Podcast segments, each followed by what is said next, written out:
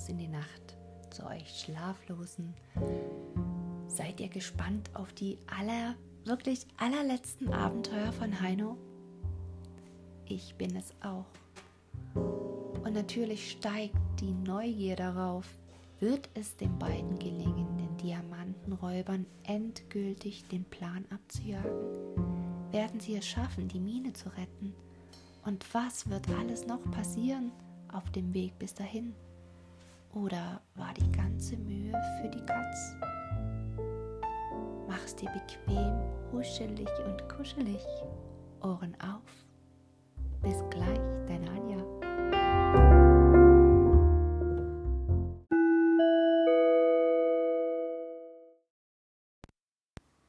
Das wäre um ein Haar schiefgegangen. Am Morgen des 29. September waren Onkel und Neffe schon beim ersten Büchsenlicht hoch. Und als die Sonnenstrahlen die höchsten Felsenzacken trafen, wanderten sie schon längst über das Geröll dahin, wohlbepackt mit Rucksack und Feldflasche.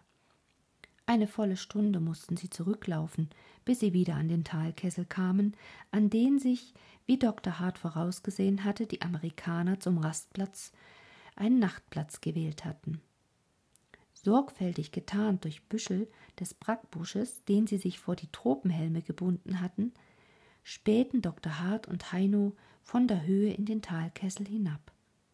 Da sahen sie, dass auch die Gegner früh aufgestanden waren, denn schon kam mit Peitschengeknall und Geschrei und schwerem Poltern der Wagen die felsige Pett herangerumpelt. Während sie das Heranrücken des Gefährtes mit den Augen verfolgten, mahnte Heino den Onkel leise wolltest mir noch den Feldzugsplan. Ah ja, richtig. Also, mit Proviant und Wasser für die nächsten zwei Tage versehen, folgen wir zu Fuß unseren Gegnern ins Herz des Klinghartgebirges und lassen uns von ihnen bis an die Ursprungsstelle der Diamanten heranführen. Dort müssen wir erstens unsere Gegner daran hindern, sich das Diamantengebiet anzueignen, und zweitens müssen wir selber das Gebiet für die Diamantmine erwerben. Über das Wie kann ich dir noch nichts Bestimmtes sagen. Fest steht nur, wir werden uns an ihre Fersen heften, sie scharf beobachten und der Lage entsprechend handeln. Ein magerer Plan. Dahinter steht aber der unbeugsame Wille zum Siege.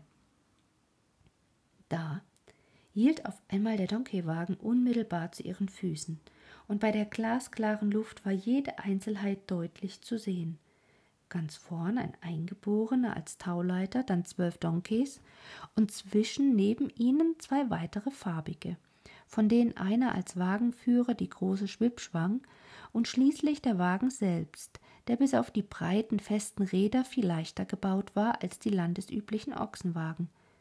Und da tauchten hinter dem Wagen auch die beiden Weißen auf, der Professor und sein Assistent. Sie hielten eine Karte ausgebreitet in den Händen und beratschlagten offenbar, in welches der beiden Längstäler sie sich wenden sollten. Dr. Hart stieß Heino mit dem Ellenbogen in die Seite und ballte die Faust zum Wagen hinunter. Heino verstand nur zu gut. Da standen sie und hielten den gestohlenen Lageplan der Diamantenpipes in den Händen. Wenn man doch nur hinunterstürzen und ihnen die Karte einfach entreißen könnte. Da deutete der Professor befehlend auf das westliche der beiden Täler, und schon brachte der Eingeborene mit der langen Schwipp die Donkeys wieder in Bewegung. Im gleichen Augenblick glitten die Beobachter auf der Höhe den rückwärtigen Hang hinunter. Das trifft sich nicht schlecht. Die Eingeborenen sind offenbar alle drei Kappjungen, daher wenig landeskundig und bei weitem keine so scharfen Beobachter wie unsere heimischen Hottentotten. Onkel Ernst, was hatten die denn für einen Blechkasten hinten auf dem Wagen stehen? Auch beobachtet? Gut, Heino, das war ein kleiner Wassertank für etwa ein Viertel Kubikmeter Wasser. Ja, das sind umsichtige Leute, wollen auf keinen Fall etwas ein Risiko eingehen. Anfänglich war es für die beiden Verfolger ziemlich leicht, seitlich Schritt zu halten, zu sehen und selber ungesehen zu bleiben. War die Sicht verdeckt, so drangen Peitschenknalle und Rufe der Treiber herüber, so dass es nicht schwer war, mit dem Wagen in Fühlung zu bleiben. Aber bald wurde das Schritthalten erheblich schwieriger, denn das Klinghartgebirge wurde zur Mitte hin immer zerklüfteter und unübersichtlicher, Während der Donkeywagen sich durch langgezogene Täler im ruhigen Gleichmaß hindurchwand, mussten die Verfolger ständig Umwege machen, Bogen schlagen, hinauf und hinabklettern. Diese unsäglich mühevolle Aufgabe, die Ströme von Schweiß kostete und fast unerträglich wurde, als die Sonne höher stieg und ohne Erbarmen ihre sengenden Strahlen auf das schwärzliche Urgestein warf als endlich mit hallendem Stopp und Utspann der Wagen anhielt, warf sich Dr. Hart mit tiefem Seufzer der Erleichterung zu Boden. Oh, Gott sei Dank, endlich ist das eine tolle Schinderei. Hilft ja nichts, aber wir müssen hindurch. Hoffentlich dauert die Rast recht lange. Doch die Hoffnung trug. Da keinerlei Weidemöglichkeit vorhanden war, erhielten die Esel nur eine Ration Pressfutter vorgeworfen und schon nach einer Stunde ging es weiter. Och, die haben's aber auch verdammt eilig, schimpfte Dr. Hart. Erneut begann die Quälerei, bergauf, bergab und immer mit der nötigen Vorsicht. Hatte Heino bei dieser heillosen Kletterei den Vorteil der Jugend und Behendigkeit, so hatte Dr. Hart den Vorteil größerer Zähigkeit und Willenskraft. Trotzdem verhinderten sie nur mit größter Mühe, dass der Wagen ihrer Sicht entglitt und die Mittagsstunde versperrt ihnen eine quergestellte, steile, felsenbare Weg und Sicht. Oh, hilft nichts. Wir müssen sie umgehen. Können wir denn nicht den Wagen einen etwas größeren Vorsprung lassen und dann auf der gleichen Pet folgen? schlug Keiner vor. Um in dem offenen Tal entdeckt zu werden oder sie ganz zu verlieren? Nee, umgehen. Das ist sicherer. Doch während des Umgehens stellte sich heraus, dass der felsige Querriegel bedeutend ausgedehnter war, als Dr. Hart angenommen hatte. Oh, so eine schöne Schweinerei, schimpfte er. Nun aber ran mit verdoppelter Kraft, dass wir sie bald wieder vor uns haben. Atemlos eilten sie dahin und erreichten schließlich schweißgebadet das Ende der langen Felsenbahre. Gespannt lugten sie hinter der Kante hervor ins Tal hinab. Kein Donkeywagen. Sie horchten. Kein Laut, kein Knall der Schwipp. Warten, befahl Dr. Hart. Diesmal haben wir sie überholt. Eine Minute nach der anderen verging und kein Laut, kein Wagen. Dr. Hart wurde unruhig. Wir müssen handeln, los auf die Höhe dort. Die Höhe gewährte gute Übersicht, aber der Donkeywagen war und blieb verschwunden, wie fortgezaubert. Dr. Hart tat das, was alle alten Afrikaner an seiner Stelle auch getan hätten. Er schnitt Spur. Das heißt, er kreuzte Ta das Tal quer zur Marschrichtung des Wagens, um festzustellen, ob die Gegner nicht vielleicht doch schon in verschärftem Tempo das Tal durchzogen hatten. Ergebnislos. Heino war ganz verstört und auch der Onkel blickte finster drein. Also zurück zu der Stelle, wo wir den Wagen zuletzt gesehen haben. Wie viel kostbare Zeit ging damit verloren. An der Ausgangsstelle war die Wagenspur zunächst noch deutlich genug in den Sand eingedrückt. Als aber der Sand in Steingeröll überging, war sie kaum noch zu erkennen. Ach, hätten wir doch jetzt nur unseren Zacharias da, dachte Heino im Stillen, als auch schon der Onkel den gleichen frommen Spruch aussprach. Dann kam der Augenblick, wo das Geröllfeld von einer ausgedehnten Fläche von Felsplatten abgelöst wurde, und da half auch die sorgfältigste Untersuchung des Bodens nichts mehr. Jetzt bin ich mit meiner Kunst am Ende, musste Dr. Hart bekennen, und als er sich aus der gebückten Haltung aufrichtete, sah er mit Schrecken, dass alle Berge schon blaue Schatten hatte. Da schob er den Tropenhelm ins Gesicht, reckte den Kopf und sagte mit verbissener Wut in der Stimme Versuchen wir es doch nochmal mit Überblick von oben, dorthin. Er deutete auf eine Kuppe auf der Westseite des Tales, die sie sofort bestiegen. Nahe dem Gipfel wurde es so steil, dass man mit Händen und Füßen klettern musste. Heino, behender als der bedächtigere Onkel, stürmte wie ein Pavian auf allen Vieren voraus erreichte die Gipfelkante und krabbelte in vier Füßehaltung noch ein paar Schritte weiter als Peng! Ein Schuss die Luft durchpeitschte. Rums! sauste Heino sich überschlagen die Steilkante hinunter, dem Onkel geradewegs in die Arme. Beide waren totenblass. Heino? Die Schweinehunde haben auf mich geschossen. Die Kugel dicht an meinem Ohr, keuchte dieser.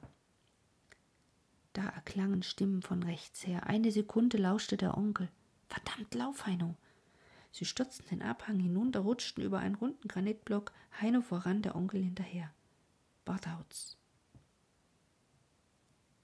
Landeten sie mit hartem Ruck in einer engen Felsspalte. Sie drückten sich ganz tief hinein und suchten Deckung hinter einem überhängenden Wolfsmilchbusch. Stille. Keuchend ging beiden der Atem. Da. Schritte, Stimmen. Genau hier war's. Ich hab bestimmt getroffen. Der Bock stürzte doch im Feuer. Vielleicht war er doch nur angekratzt. Diese Klippenspringer sind verdammt zähe Biester. Schade, dass Heino in diesem Augenblick nicht Dr. Harts Gesicht sehen konnte. Es hätte sich gelohnt. Dieser Wechsel von Wut, Angst, Verzweiflung zu Staunen, Erleichterung, Frohlocken war unbeschreiblich. Die Schritte entfernten sich, stille, eine ganze Weile. Dann schoben zwei Hände die Zweige des Busches sehr vorsichtig auseinander. Erst stieg Heino aus der Spalte hinaus, schaute sich mit äußerster Sorgfalt nach allen Seiten um und winkte dann dem Onkel, der ebenso behutsam hinauskletterte. Fort, fort. Onkel und Neffe blickten sich einen Augenblick an, dann löste sich ihre Hochspannung in ein schallendes Gelächter. Junge, Junge, die haben dich wahrhaftig für einen Klippbock gehalten in deinem dunklen Kaki-Zeug. Doch dann Plötzlich wurde der Onkel wieder ernst. Das wäre um ein Haar schief gegangen. Wollen Gott danken, dass das Versehen doch so ablief, und ich dachte schon, der Kerl hätte vorsätzlich auf Menschen geschossen. Von unserer Anwesenheit ahnt man doch offenbar nichts. Aber Junge, wie siehst du denn aus? Deine Hände, deine Knie, oh, das sind echt ein paar tüchtige Schrammen. Heino lächelte ein wenig krampfhaft. Hm, tut nicht sehr weh, Onkel. Nur einen Augenblick ausruhen. Natürlich, komm. Leg dich mal richtig lang und erzähl mir, was du da eigentlich oben auf der Felsenkante gesehen hast. Den Donkeywagen im Tal als der Schuss. Wie was? Den Donkeywagen? Der steht da unten? Aber das ist ja kaum zu glauben. Dann ist ja alles in Ordnung. Dr. Hart dachte ein Weilchen nach. Hm, dann hat's also daran gelegen, während wir die Felsenbahre umgingen, sind die Amerikaner mit dem Wagen auf halbem Wege rechts in ein Seitental eingebogen, das ihnen zur längeren Rast geeignet schien. Dann spannten sie dort aus und gingen nach kurzem Ausruhen mit der Büchse los, um einen Klippbock zu schießen. Sie werden auch wirklich ein Böckchen auf der Höhe ausgemacht haben, das rasch absprang, und dann tauchtest du auf der Kante aus und bums, knallten sie los. Wie du das alles darstellen kannst, Onkel Ernst, als ob du richtig dabei gewesen wärst. Das ist nicht schwer. Auch was weiter geschehen wird, ist vorauszusehen. Sie werden jetzt anspannen und noch zwei Stunden trecken. Auf, Heino. Diesmal dürfen wir sie nicht wieder aus den Augen verlieren. Und wie der Onkel vermutet hatte, so geschah es. Ungesehen und ohne größere Schwierigkeiten folgten sie dem Wagen noch etwa anderthalb Stunden lang. Dann machten die Amerikaner endgültig Uitspann und trafen mit ihren Kappjungen alle Vorbereitungen für die Nacht. In respektvoller Entfernung von den schießfreudigen Gegnern suchten die Verfolger sich ihr Schlafquartier und fanden es unter einem stark vornüber geneigten Felsen, um den ein Kranz von Steinen zum Schutz herumgestellt war. Dr. Hart untersuchte aufmerksam den Boden und hob ein paar Feuersteinsplitter und Faustkeile auf. Sieh da, eine alte Buschmannshöhle, grad recht für uns. Denn die Buschleute wollten auch sehen, ohne gesehen zu werden, und suchten danach ihre Höhlen sehr sorgfältig aus. Ein Feuer durften sie nicht anzünden. Sie aßen aus dem Rucksack und tranken Wasser. Der Boden war hart, auf dem sie sich ausstreckten. Doch müde wie sie waren, schliefen sie gleich ein und schnarchten um die Wette neuen Taten entgegen. Ein schwer errungener Sieg. Na, wie fühlst du dich heute, mein Junge? fragte Dr. Hart, als Heino aus der Buschmannshöhle herausgekrochen kam. Danke, ganz prima, sagte dieser frohgemut und trieb sich heimlich den rechten Arm, der vom gestrigen Sturz noch unangenehm schmerzte. Darauf verzehrten sie ihren bescheidenen Morgenimbiss, der aus Hartbrot, Biltong und einem Schluck kalten Wassers aus der Feldflasche bestand. Eben kam die Sonne über den Horizont herauf. Noch 24 Stunden, dann ist die Entscheidung gefallen. Wüsste ich nur schon wie.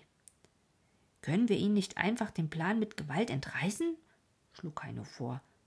Wenn das so einfach wäre, nein, für uns gibt es nur eins. Wir müssen sie morgen früh auf jeden Fall am Einschlagen ihres Schürpfahles hindern und stattdessen unseren eigenen Pfahl einrammen. Du weißt ja, das Diamantenfeld gehört dem, der am 1. Oktober nach Sonnenaufgang zuerst seinen Schürpfahl in den Boden bringt. Onkel Ernst, das wird ein herrlicher Endkampf, jubelte Heino. Natürlich werden wir siegen. Dr. Hart legte die Stirn in sorgenvolle Falten. Das ist keineswegs sicher. Ich fürchte, die Sache wird nicht so glatt gehen, wie du es dir vorstellst. Na nötigenfalls werde ich tüchtig meine Fäuste gebrauchen und mindestens einen der beiden K.O. schlagen müssen. Dr. Hart erhob sich. Und wenn alles schief geht, dann hau ich wenigstens unseren Schürpfeil zur gleichen Zeit ein wie unsere Gegner den ihren, das gibt dann allerdings einen dicken Prozess und unsere Aufgabe wäre nur zur Hälfte erfüllt. Sie machten sich auf, nach den Amerikanern zu sehen, die auf offenem Gelände die Nacht verbracht hatten. Gebückt schlichen sie unter Ausnutzung jeder Deckung möglichst nahe an das gegnerische Lager heran und beobachteten durch einen dicht verzweigten Milchbusch hindurch, was dort geschah. Eben flackerte ein Feuer auf, während die beiden Weißen aus ihrem Lager unter dem Planwagen hervorkrochen. Hm, so ein englisches Frühstück mit allen Schikanen würde meines Vaters Sohn heute auch nicht verachten, brummte Dr. Hart. Na, warten wir also noch ein Stündchen, bis die Herrschaften gesättigt sind. Der Onkel machte dann Heino darauf aufmerksam, dass die Landschaft hier ganz anders aussah. Die zerklüfteten Bergmassen waren stark zurückgetreten. Alles war flächiger, mehr im Charakter einer Hochebene, über die dicke Granit- und Gneisbrocken verstreut lagen. Auch die Färbung des Bodens war hier lehmgelb mit rötlichen Streifen. Dr. Hart prüfte an mehreren Stellen seine Beschaffenheit. Das sind hier also die Diamantenfelder? fragte Heino. Ja, irgendwo auf dieser Fläche. Ein großer Teil ist allerdings taub. Diamanten führend ist nur ein begrenztes Stück, Unsere Amerikaner sind hoffentlich so freundlich, uns dieses Stück heute noch zu zeigen. Und wirklich, nach ausgiebigem Frühstück bummelten der Professor und sein Assistent über die Hochfläche von dannen. Erst schlenderten sie anscheinend ziellos dahin, dann aber nahmen sie deutlich Marschrichtung nach Südosten. Dr. Hart pfiff durch die Zähne. Aha, dorthin also. Komm, Heino, das Gelände ist hier zu offen. Wir müssen schon einen Umweg machen, um an unsere Spaziergänger heranzukommen. Die schwarzgrauen Urgesteinsblöcke wie Riesenwürfel über den lehmfarbenen Boden verstreut waren den beiden eine willkommene Hilfe beim Heranarbeiten. Schließlich machten die Amerikaner Halt nicht weit von einem kleineren Gneisblock, hinter dem die Verfolger lagen. Sie hatten eine Karte in den Händen und blickten suchend umher. Dr. Hart und Heino beobachteten, wie sie lebhaft nach verschiedenen Richtungen deuteten, die Geländepunkte mit der Karte verglichen und dann noch eine kurze Strecke weitergingen bis zu einer Stelle, die mit kleineren Felstrümmern übersät war. Dort setzten sie sich hin und blieben unter sprechenden Bewegungen eine ganze Weile sitzen. Das kann recht langweilig werden, dachte Dr. Hart. Deshalb überließ er Heino die weitere Beobachtung des Gegners, rutschte von seinem Ausguck herunter, setzte sich hinter den Gneisblock in den Sand und begann eifrig, Notizen in sein Büchlein zu machen. Heino ließ unterdes kein Auge von den Gegnern. Onkel, jetzt stehen Sie auf und sträuchen umher, flüsterte er. Gut, mein Junge. Pause. Jetzt geht jeder für sich. Sie suchen was. Kommen Sie näher? Nein, immer hin und her. Onkel Ernst, Ich glaube fast, es sind doch richtige Gelehrten. Sie bücken sich immer nach irgendwelchen Tieren oder Pflanzen und zeigen sie sich gegenseitig. Da waren plötzlich Dr. Hart mit einem Sprung neben Heino. Seine Gesichtszüge waren aufs äußerste gespannt und klatsch fiel seine rechte auf Heinos Schulter, dass dieser zusammenfuhr. Menschenskind, Heino, wir haben sie! Mit einer schwungvollen Hechtsprung schnellt er unerwartet wieder hinab in den Sand und führte zu Heinos maßlosem Erstaunen hinter dem Felsblock einen wilden Kaffertanz auf. Was ist los, Onkel? Der winkte ihn von seinem Ausguck herunter, zerquetschte ihm mit den Fäusten fast die Schultern und strahlte ihn dabei an. Heino, vorzüglich, großartig, wir haben sie. Aber was? Dr. Hart hatte sich schon wieder gefasst. Begreif doch. Die Kerle haben Diamanten gesucht und in die Taschen gesteckt. Vergehen gegen das Diamantengesetz. Jetzt können wir sie verhaften lassen. Ich hol die Polizei. In fliegender Eile setzte er Heino seinen Plan auseinander. Ich lauf sofort zur Teufelsspitze zu Zacharias, besteig dort mein Pferd, reise nach Ossip und hole die an der Wasserstelle wartenden Polizisten der Patrouille hierher. Wenn alles gut geht, bin ich bei Sonnenuntergang wieder hier.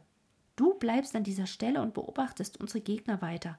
Äußerste Vorsicht und Wachsamkeit erforderlich. Jetzt kommt's drauf an. Der Endkampf beginnt.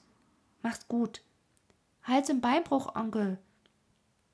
Schon war Heino, ehe er sich dessen versah, Mutterseelen allein inmitten dieses wilden und wasserlosen Gebirges. Nur nicht dran denken.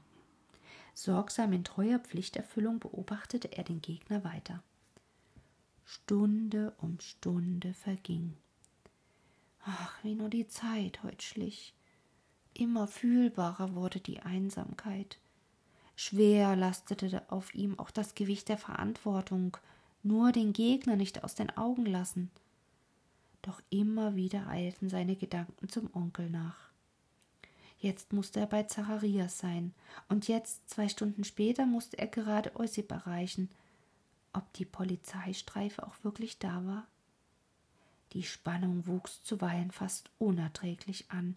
Wenn nun dem Onkel etwas zugestoßen war, vielleicht war mit dem Pferde gestürzt oder hat sich verritten oder sich beim Laufen den Fuß verstaucht.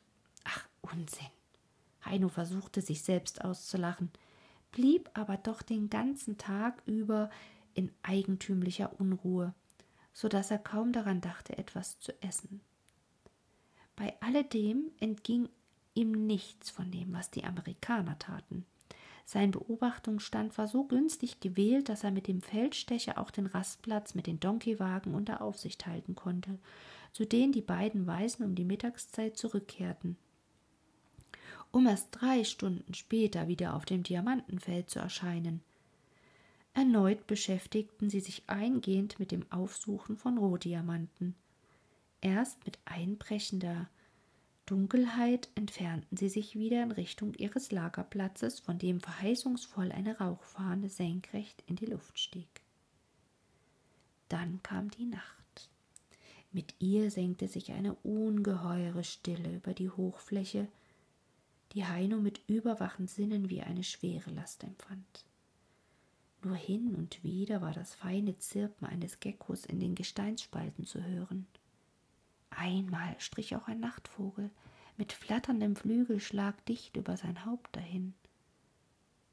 Fern klomm flackernd der rote Schein des Lagerfeuers der Gegner herüber. Wie ein Trost war ihm der warme Schein in all der Einsamkeit. Heino starrte hinüber, Gedanken verloren und war so versunken, dass er nichts von den leisen Schritten vernahm, die sich ihm tasten nahten. Heino, der Onkel, und mit ihm zwei weiße Polizisten. Gott sei Dank. Na, mein Junge, alles ordnungsgemäß verlaufen? Gab's was Besonderes? Und Heino meldete kurz seine Beobachtungen. Zweimal waren sie noch da. Das erste Mal pickten sie wieder allerlei Steinchen vom Boden auf, und das zweite Mal machten sie verschiedene Messungen, guckten viel auf ihren Plan und schichteten schließlich aus Steinen eine kleine Pyramide auf. Junge, das hast du beobachtet, großartig. Wo ist denn die Stelle? Dort links bei der Gruppe von kleinen Felstrümmern, wo Sie heute Vormittag schon mal waren. Ah, da also. Werden wir uns gleich beim Mondschein mal ansehen. Aber du musst jetzt sofort schlafen gehen. Morgen geht's sehr früh ans Werk. Heino fühlte plötzlich eine bleierne Müdigkeit in den Knochen. Der Onkel bemerkte das. Armer Kerl, war wohl sehr einsam. Nun aber schleunigst ab in die Buschmannshöhle. Und dort fielen beide sogleich in tiefen Schlaf.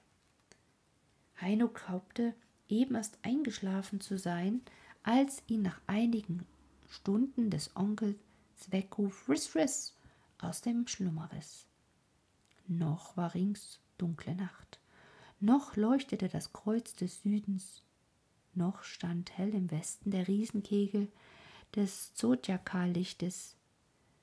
Nur über den östlichen Horizont breitete sich schon ein smaragdgrüner Streifen von ständig wachsender Leuchtkraft.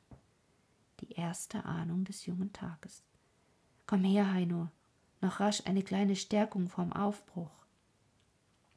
Dr. Hart füllte dem Jungen aus der Feldflasche etwas zu trinken in den hingehaltenen Becher. Autsch, es ist ja heiß.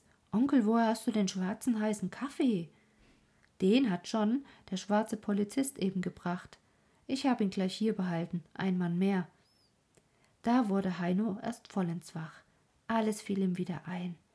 Der erste Oktober, der Tag der Entscheidung. Onkel Ernst, was steht alles an?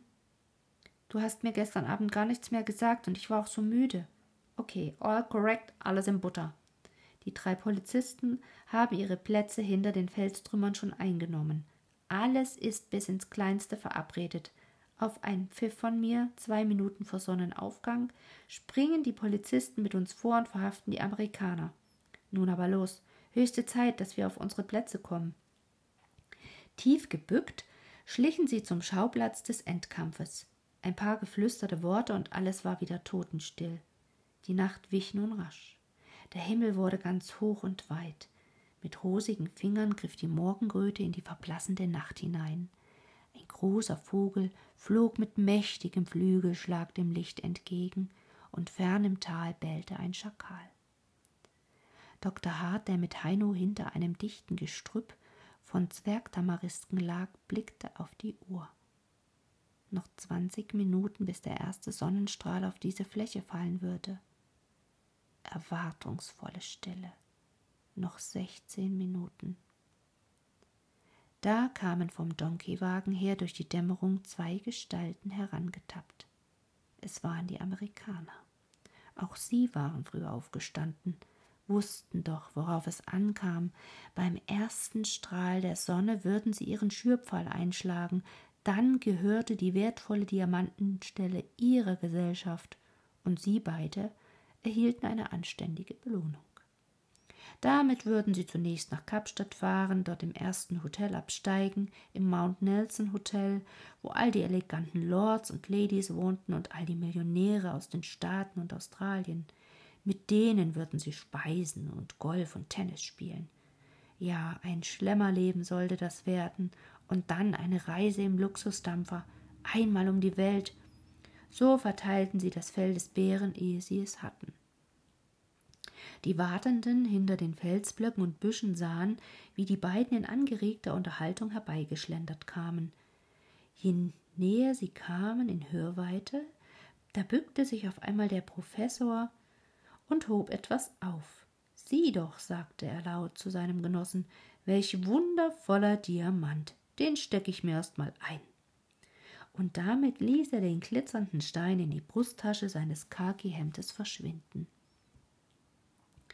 Immer näher kamen die Amerikaner an das Versteck. Noch fünf Minuten bis Sonnenaufgang. Heino begann das Herz spürbar zu klopfen.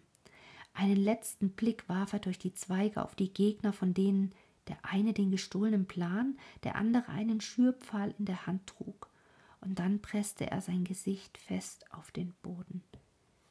Englische Laute, Lachen, Schritte. Heino lauschte, was hämmerte ihm da vom Boden herauf mit starkem Schlag entgegen? Da, ein Pfiff. und hervor stürmten aus ihrem Verstecken die drei Polizisten. Mit ihnen sogleich sprangen Dr. Hart und Heino auf und stürzten sich Seite an Seite mitten in das Geschehen. Die Amerikaner waren völlig überrascht und hoben die Arme wie zur Abwehr. Wa, wa, was ist los? stotterte der Professor fassungslos, als er sich plötzlich von den Fünfen umringt sah. Mr. Butterfield, sagte der Führer der Polizisten mit Nachdruck. Sie befinden sich im unerlaubten Besitz von Rohdiamanten. Sie haben damit die Diamantengesetze verletzt und ich muss Sie leider verhaften. Ja, aber wie, wie, wie ist das denn möglich? stammelte der gänzlich verdattert. Unwillkürlich griff er an seine Brusttasche, als wollte er den eben aufgenommenen Diamanten fortwerfen. Doch da legte sich schon die Hand des Polizisten um sein Gelenk. Lassen Sie das, es ist zu spät. Ich habe Sie außerdem selbst beobachtet, wie Sie den Diamanten eingesteckt haben. Da war der Professor ratlos. Wütend blickte er Dr. Hart und auf Heino, der den Schürpfeil des Onkels in der Hand hielt. Da, in diesem Augenblick, traf der erste Strahl der aufgehenden Sonne sein Gesicht. Er zuckte plötzlich am ganzen Körper zusammen. Wooster! Schrie er die Sonne. Mr. Wooster, der mit seinem Schürpfeil ganz bestürzt neben ihm gestanden und alles angehört hatte, begriff diesmal sofort. Fest packte er seinen Pfahl und startete aus dem Sand zum schnellen Lauf in Richtung der Steinpyramide, die sie ja offenbar als Mittelpunkt des Diamantfeldes darstellten. Das sah Heino. Er fasste blitzschnell die Lage und startete seinerseits mit dem Schürpfahl der ADM zur Pyramide. Schulter an Schulter rannten die beiden dahin. Heino war flink, aber er merkte bald, der sonst so schlafmützige Amerikaner war noch flinker. Vorwärts, Heino, vorwärts! feuerte Dr. Hart den Neffen an. Go ahead, vorwärts! brüllte auch der Professor hinter seinem Assistenten drein. Verbissen flogen die Läufer dahin. Es war wohl zweihundert Schritt bis zur Steinpyramide. Aufs äußerste gespannt beobachteten die fünf Zuschauer den Ausgang des Rennens. Jetzt schoss der Amerikaner voran. Heino blieb zurück. Da brüllten auch die drei Polizisten. Vorwärts! Sie hätten dem Jungen den Sieg gern gegönnt, aber das half nichts. Immer weiter fiel Heino zurück. Drei Schritte, fünf, zehn. Dabei waren es nur noch zwanzig Schritte bis zum Ziel. Da geschah das Seltsame viel schneller als es erzählt werden kann. Mitten im rasenden Lauf stoppte Heino plötzlich ab, warf sich zur Erde, ergriff einen Stein und hämmerte mit wenigen raschen Schlägen seinen Schürpfeil in den Boden. Im gleichen Augenblick erreichte der Amerikaner das Ziel. Stolz schaute er sich nach seinem Gegner um. Der hatte sein Werk vollendet, ehe noch Mr. Wooster recht begriffen hatte, was geschehen war und schon ertönte von rückwärts her ein lautes Hurra. Dr. Hart hatte es ausgestoßen. Er rannte von den übrigen Zuschauern gefolgt stracks zur Stätte des Geschehens hin. Dort schloss er Heino in seine Arme. Hurra, bravo, mein Junge, fein gemacht. Du bist ein, ein, ein ganz großartiger Kerl. Ja, wirklich. Einen Meisterstreich hatte der Junge mit seiner geistesgegenwärtigen Tat ausgeführt. Es war ja schließlich ziemlich gleich, ob der Pfahl genau im Mittelpunkt der Diamantenstelle steckte oder einige wenige Meter daneben. Hauptsache war, die ADM war im Besitz der Diamanten.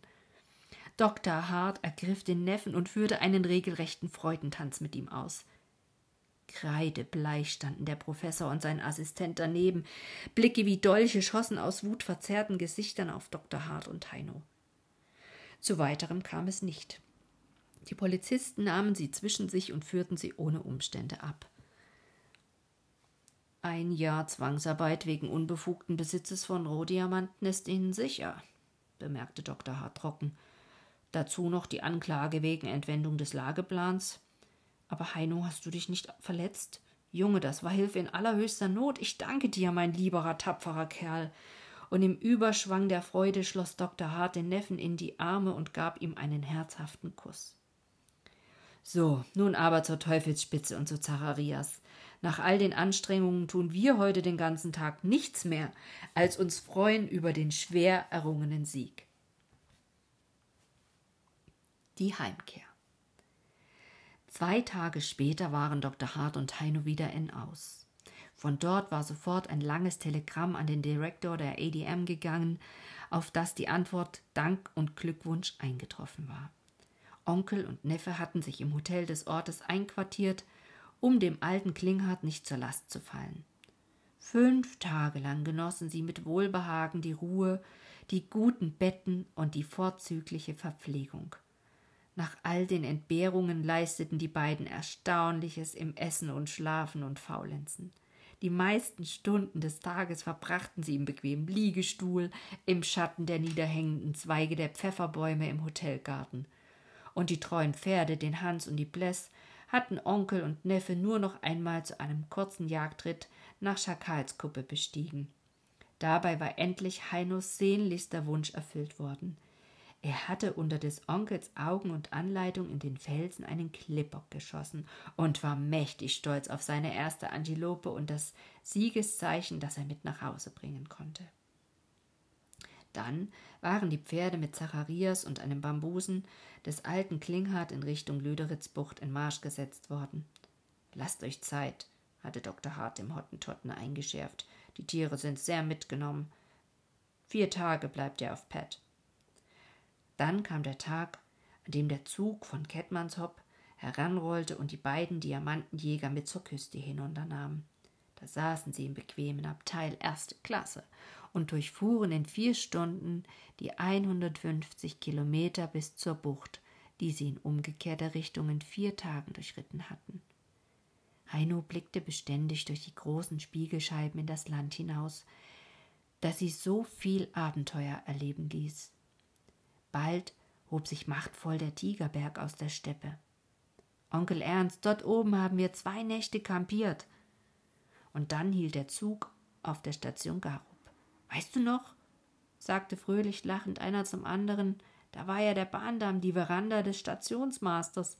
Dann kam die große Kurve und in ihr tauchten noch einmal fern am Horizont zur Linken die zerklüfteten Umrisse des Klinghartgebirges auf. Rechts dehnte sich die Ebene, in der sie die Strauße gehetzt hatten, und endlich die wuchtigen Felsmassen der Kovisberge. Und ganz zum Schluss das ewig gleiche, ewig veränderliche Meer der rötlich-gelben Wanderdünen. Dann pfiff der Zug lange und gehlend, als er um die Kurve am Burenkamp bog und Lüderitz, Lüderitz, schrien die Bahnbeamten. Lüderitzbucht. Heino sprang noch vor dem Onkel Flink heraus. Wie heimatlich erschien ihm der Ort nach all dem Pettleben. Und da war auch schon Whisky der Leibbambuse und grinste über sein ganzes breites Ovambo-Gesicht und vollführte zum Gaudium aller Reisenden einen wilden, verrückten Tanz und grunzte in seinen Urwelttönen. Oh, Bikin, der Bubi wieder da, der Aubers, die Bubi, oh, bis Dr. Hart ihm lächelnd alle Satteltaschen, Rucksäcke und Kompersen auflud. Unter dieser Traglast verschwand sein dicker Kopf und sein ganzer Oberkörper, so dass er zu Heinos grenzenlosen Entzücken als ungefüges Untier vor ihnen hertappte und hüpfte bis zu Dr. Harts Wohnung, die er mit buntem Papier und Fantasieflacken festlich geschmückt hatte aus dem gleichen Eisenbahnzuge stiegen, nachdem der Schwarm sich verlaufen, zwei andere Männer aus. Der Professor und sein Assistent. Ihre Gesichter konnte man nicht gerade als strahlend bezeichnen, mit recht mürrischem Ausdruck ließen sie sich von ihren Begleitern, die sehr um sie besorgt waren, zum Gerichtsgebäude führen. Dort wurden sie die Nacht nicht besonders bequem, aber billig untergebracht. Doch schon am nächsten Morgen wurden sie nach eingehendem Verhör, zu dem auch Dr. Hart zugezogen war, vorläufig aus der Untersuchungshaft entlassen.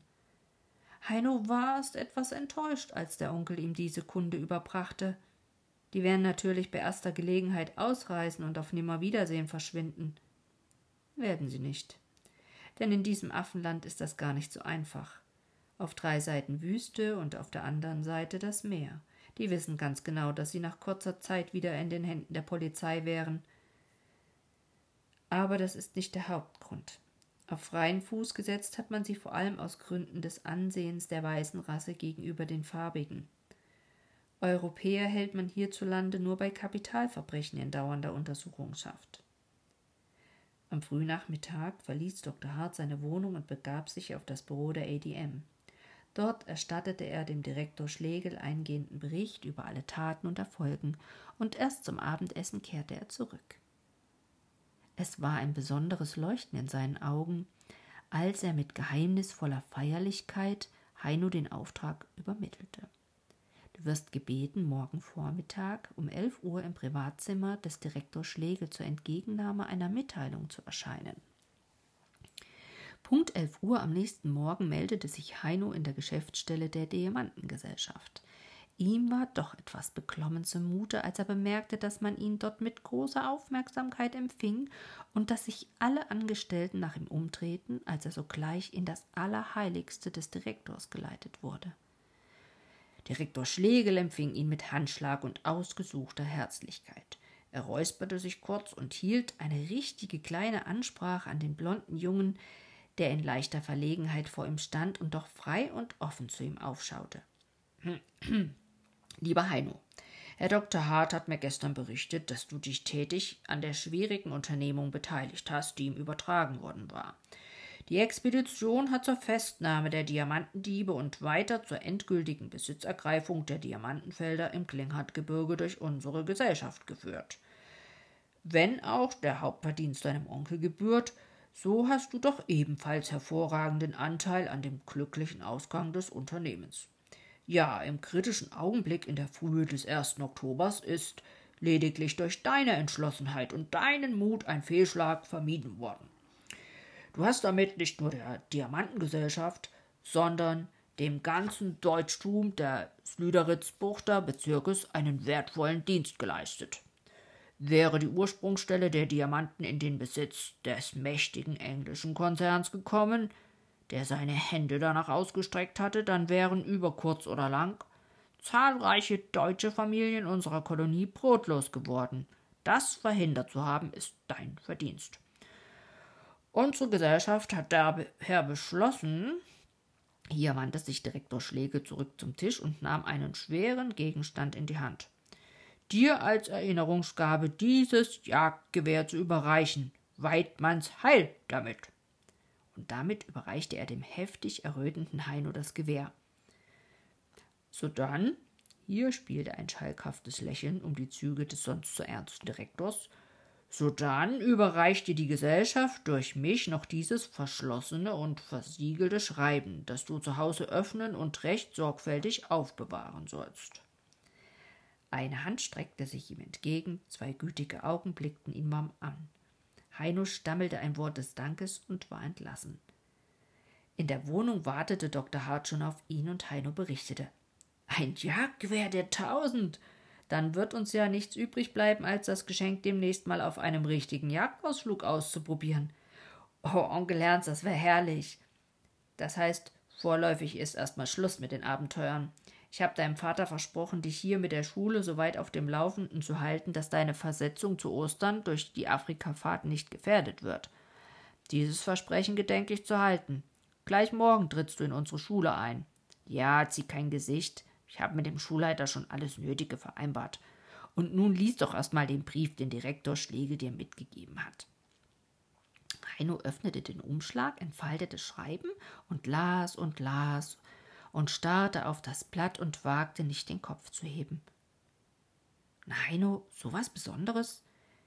Der Junge, keines Wortes mächtig, reichte ihm das Schreiben. Es lautete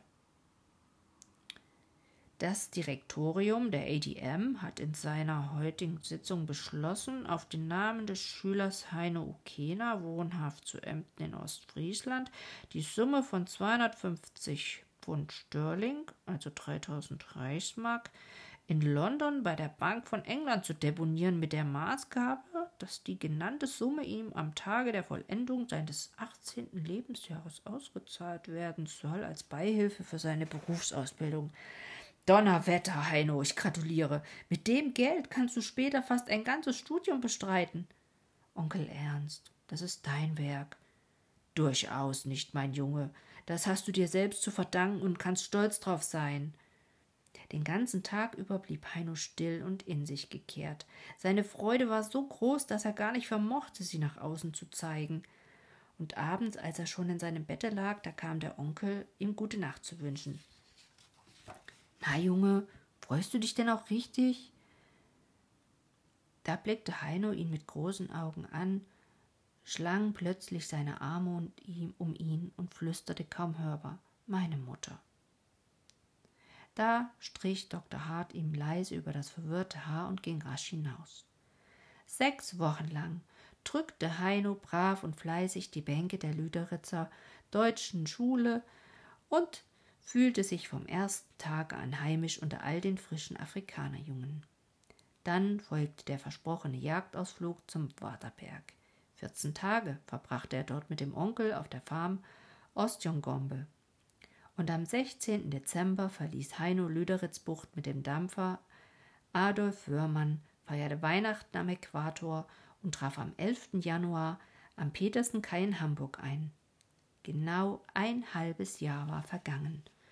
Und drei Tage später traf er in Emden den gewohnten Weg zur Schule an, als wäre er nie in Afrika gewesen. Und damit enden die Abenteuer von Heino in Südwest. Ich bin noch ein bisschen erstaunt.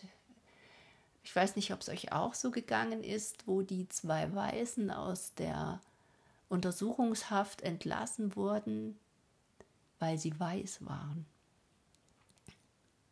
in heutiger Zeit undenkbar. Und dennoch gibt es wahrscheinlich viele Bereiche oder Regionen in der Welt, auch selbst heute noch, wo die Hautfarbe den Unterschied macht. Ich bin echt froh, dass das Geschichte ist. Und auch solche Bücher, sofern sie uns heute vielleicht erscheinen mögen mit unserer aktuellen Wertvorstellung, sind doch ein wichtiger Beweis, wie sich Werte und die Einstellung ändern können, auch zum Guten. Und das macht doch Mut. Und in diesem Sinne, gute Nacht, lass dich überraschen und sei neugierig und gespannt auf den nächsten alten Schinken, den ich bald hier für deine Ohren bereithalte. Deine Anja.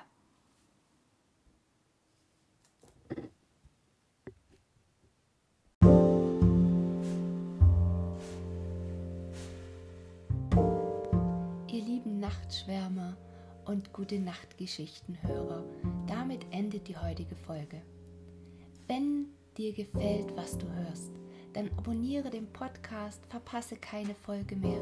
Ich freue mich, wenn du eine Bewertung bei iTunes dalässt und dir wie immer Geschichten wünscht oder Anregungen gerne per E-Mail an mich übersendest. Nutze dazu die E-Mail-Adresse einfach schlafen gmx.de. Ich freue mich drauf. Und wenn du den Podcast mit einem Kaffee unterstützen möchtest, findest du in den Shownotes einen Link, wie du das tun kannst. Für heute wünsche ich dir eine gute Nacht und freue mich, wenn du beim nächsten Mal wieder mit reinhörst. Deine Anja.